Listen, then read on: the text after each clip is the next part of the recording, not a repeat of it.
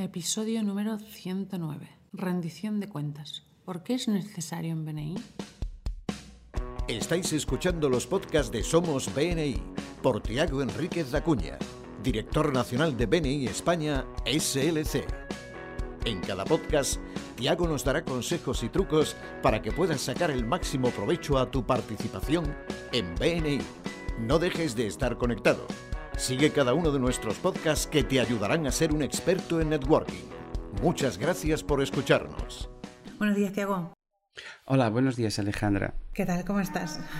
Pues bien, aquí después de nuestra conferencia nacional y disfrutando de la conferencia global. Así que muy animado. Pues encantada de estar grabando tu podcast. Eh, la conferencia nacional fue una experiencia muy bonita. Y bueno, todos los miembros nos están mandando mensajes de, que lo han pasado muy bien y que les han gustado los temas tratados. Así que enhorabuena por la organización. Gracias. Vamos a comenzar con el tema de hoy, que es, ah, vamos a hablar sobre la rendición de cuentas. ¿Por qué es necesaria la rendición de cuentas en BNI? Bueno, la rendición de cuentas es uno de los siete valores nucleares de BNI, pero como conlleva algunos desafíos personales, porque no siempre se, le, ve como una cosa positiva o agradable o placentera, quizás sea un valor que se ahí, ahí, está, pero ahí lo dejo, ahí lo olvido. Y es quizás sea el menos aplicado, el menos comprendido los valores.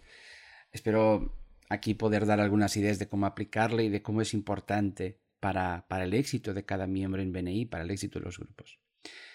Lo primero es entender que sin la rendición de cuentas no pueden aplicarse verdaderamente otros valores de BNI, quizás todos los otros valores, pero hay algunos valores que no pueden aplicarse verdaderamente. Por ejemplo, empecemos por uno de ellos, la construcción de relaciones. Estamos en BNI, es muy importante que podamos construir relaciones. De las relaciones vienen las transacciones. Pero si yo no tengo, no rindo cuentas, mi relación no es una relación significativa es una relación, pues, que estará muy bien, tendrá momentos muy agradables, pero es una relación que esté preparada o que sea capaz de producir resultados duraderos a lo largo del tiempo. Yo rindo cuentas porque me comprometo con un compañero, él rinde cuentas porque se compromete conmigo, y ese compromiso y esa rendición de cuentas es lo que permite que la relación se fortalezca. Sin rendición de cuentas, lo que hay es una relación superficial, y las relaciones superficiales no van a generar los resultados que estamos buscando en BNI, todos los, negocios, la, profundidad de relaciones, todo no va a ser posible. Totalmente de acuerdo contigo. Estamos en BNI no por hacer amigos, aunque hacemos amigos, eh, al final somos todos amigos, pero si no tenemos esa rendición de cuentas del trabajo que tenemos que realizar, pues, al final seremos solo amigos, no amigos de negocios. ¿Y cómo se relaciona el aprendizaje a lo largo de la vida con la rendición de cuentas? Mira, el aprendizaje a lo largo de la vida es justamente otro de los valores nucleares de BNI. Y sin que yo rinda cuentas, no podré aprender. Yo, pues, puedo establecer un objetivo, puedo establecer una, pues, una meta que quiera tener. Si no rindo cuentas a menudo, plan leve personal o plan leve de grupo o otro sistema cualquiera que podamos establecer para nuestros grupos, si yo no rindo cuentas, yo no puedo aprender eh, cómo lo estoy consiguiendo, cómo no lo estoy consiguiendo. Por eso eh, no hay un verdadero aprendizaje a lo largo de la vida sin que exista eh, una rendición de cuentas. Y hay muchos trucos que podemos tener, un, socio de, de rendición de cuentas, bueno, hay muchas maneras, pero no puedo aprender verdaderamente sin que yo renda cuentas. En primer lugar, conmigo mismo. Y si cuando trabajo con el grupo, pues que podamos rendir cuentas unos con otros para que el grupo pueda aprender y seguir adelante. En general, lo que busca la rendición de cuentas es la transparencia en todo lo que hacemos. Sí, pero aquí un poco más allá que la transparencia, es, es que uno aprenda. Mientras yo rindo cuentas, voy aprendiendo de mis errores, de mis éxitos y voy aprendiendo. Por eso aprender y rendir cuentas son, las dos cosas son necesarias una para la otra. Seguimos con el siguiente mm, valor de BNI. Eh, ¿Cómo se relaciona la rendición de cuentas con la actitud positiva? Y este te lo estoy poniendo difícil. no, es que la rendición de cuentas, si la vemos como estamos, la asociamos muchas veces a, a la crítica. y, yo, no me gusta la palabra crítica constructiva porque es una, palabra, una expresión de paradoja. Em, yo creo que la... Aquí es al revés. La rendición de cuentas necesita la actitud positiva. Yo cuando voy a rendir cuentas y cuando me rinden cuentas, yo he de estar con una actitud positiva. Actitud positiva para aprender, actitud positiva para desarrollar relaciones.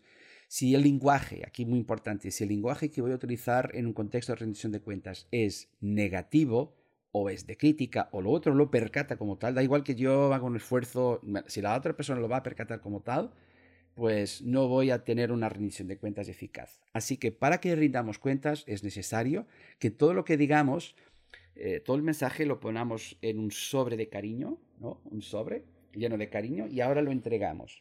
Y si tenemos esta actitud positiva, entonces será posible construir relaciones, será posible el aprender. Por lo tanto, la, rendición de cuentas y la actitud positiva van de la mano. Sin actitud positiva, la rendición de cuentas no será eficaz. Es que son los miembros de Beni son pues empresarios, profesionales y no han venido a venir para que para que les, riñan o les den caña. ¿no? no, han venido para, para aprender, para hacer negocios y aceptan rendir cuentas si lo hacemos y si lo percatan que se hace con una actitud positiva. No siempre es fácil, pero será mucho más difícil si no tenemos ese cuidado. Bueno, si partimos de que el objetivo de la rendición de cuentas es positivo, que es perfeccionarnos para conseguir más negocios, pues la actitud siempre será positiva. Sí, pero Alejandra, es importante que también lo percaten cuando comunicamos. Yo, pues, imagínate, como director nacional, yo he de hablar muy a menudo con directores, directores ejecutivos, grupos, miembros, de gente que tiene que rendirme cuentas. Yo mismo también tengo que rendir cuentas. Si yo en, esa comunicación no tengo actitud positiva, pues nadie querrá hablar, conmigo, ni tampoco estarán disponibles para aprender y para que construyamos relaciones. Es muy importante los cuidados de comunicación cuando rendimos cuentas. Totalmente de acuerdo contigo. ¿Y algún otro valor que se te ocurra que tiene que ver con la rendición de cuentas? Por supuesto, hay uno muy importante, el reconocimiento. Cuando rendimos cuentas, muchas veces tenemos, por la quizás un poco actitud negativa, de buscar la crítica, de buscar eh, el fallo. No, también hemos de pillar la gente haciendo cosas buenas. No solo pillar villanos, sino pillar a héroes, quizás más importante y por lo tanto, cuando rendimos cuentas y nos damos cuenta de que alguien está haciendo bien, pues hemos de reconocerlo. O sea, rendir cuentas debería de tener no solo una búsqueda de la mejora y de, lo, que está mal, y que, pero también una búsqueda del reconocimiento a la excelencia de actitud, a, la excelencia de resultados de nuestros compañeros miembros, de nuestros empleados, de nuestras empresas. Es esta frase que tanto me encanta hay que pillar la gente haciendo cosas bien, una frase de Ivermeister. Hay que pillar la gente haciendo cosas bien, hay que pillar los héroes y decir, mira, tú eres un héroe, una heroína. Y eso creo que es muy importante, por eso es muy importante el reconocimiento de la rendición de cuentas. Bueno, en la Convención Nacional creo que se tienen unos 120 reconocimientos, más o menos aproximadamente. Eh, de hecho, te digo, si hay el principal motivo por que hicimos la Convención Nacional a pesar de la situación de que haya sido online y todo, fue justamente porque no podíamos dejar de cumplir con nuestro, de rendir cuentas con nuestra comunidad, haciendo el reconocimiento que mucha gente se merecía. Y por eso es tan, tan importante el reconocimiento. De hecho, muchos directores comentaban que, bueno, los premios están estipulados así, ¿vale? Uno Givers Games, uno mejor director, uno mejor grupo, pero que a veces es difícil decir, vale, tú tienes el Givers Game o tú tienes el mejor director porque tenemos mucha gente que destaca y mucha gente que está esforzándose por ayudar a otros empresarios a mejorar en sus negocios. Sí, sí. Bueno, sí. Y hoy, por ejemplo, em, también estoy esperando, eh, espero que tengamos buenas noticias, también será justo el, día que estamos grabando, será el reconocimiento de la, de la convención internacional, porque también ahí es importante. Por fin, yo me gustaría solo, hablando de rendición de cuentas, de dejar un truco, un truco. Y esto, este truco se llama el socio de rendición de cuentas, accountability partner en inglés, en su origen. Esto es muy sencillo. Yo tengo una persona con quien hago esto y, ¿cómo se hace? Pues uno se sienta con un folio blanco y ponemos por ejemplo, yo diría entre 3, 4 o 5 objetivos. Yo diría 3, porque, para que se cumplan. Eh, cada uno establece tres objetivos, 3, 4, 5, los que queráis. Y entonces establecemos los objetivos y pueden ser objetivos personales y pueden ser objetivos mm, profesionales. Yo, por ejemplo, puedo poner un objetivo adelgazar, objetivo personal, otro objetivo eh, mudar de casa, eh, otro objetivo, bueno, objetivos personales. Y luego también objetivos empresariales, pues aumentar las ventas en un 20%, eh, ganar más referencias en BNI, bueno, lo que sea. Cada uno establece como tres objetivos, o cuatro, cinco, yo más no, y entonces compartimos. Y entonces empezamos un proceso de reuniones, de encuentros semanales. Yo, estos encuentros, yo, yo tengo una persona con quien estoy llevando esto, ya, ya he tenido múltiples socios de rendición de cuentas y ahora lo estoy aplicando. Y entonces nos reunimos una, vez cada semana y yo digo cómo me estoy acercando de, este, de estos objetivos. Y la persona también comparte conmigo cómo está desarrollando estos objetivos.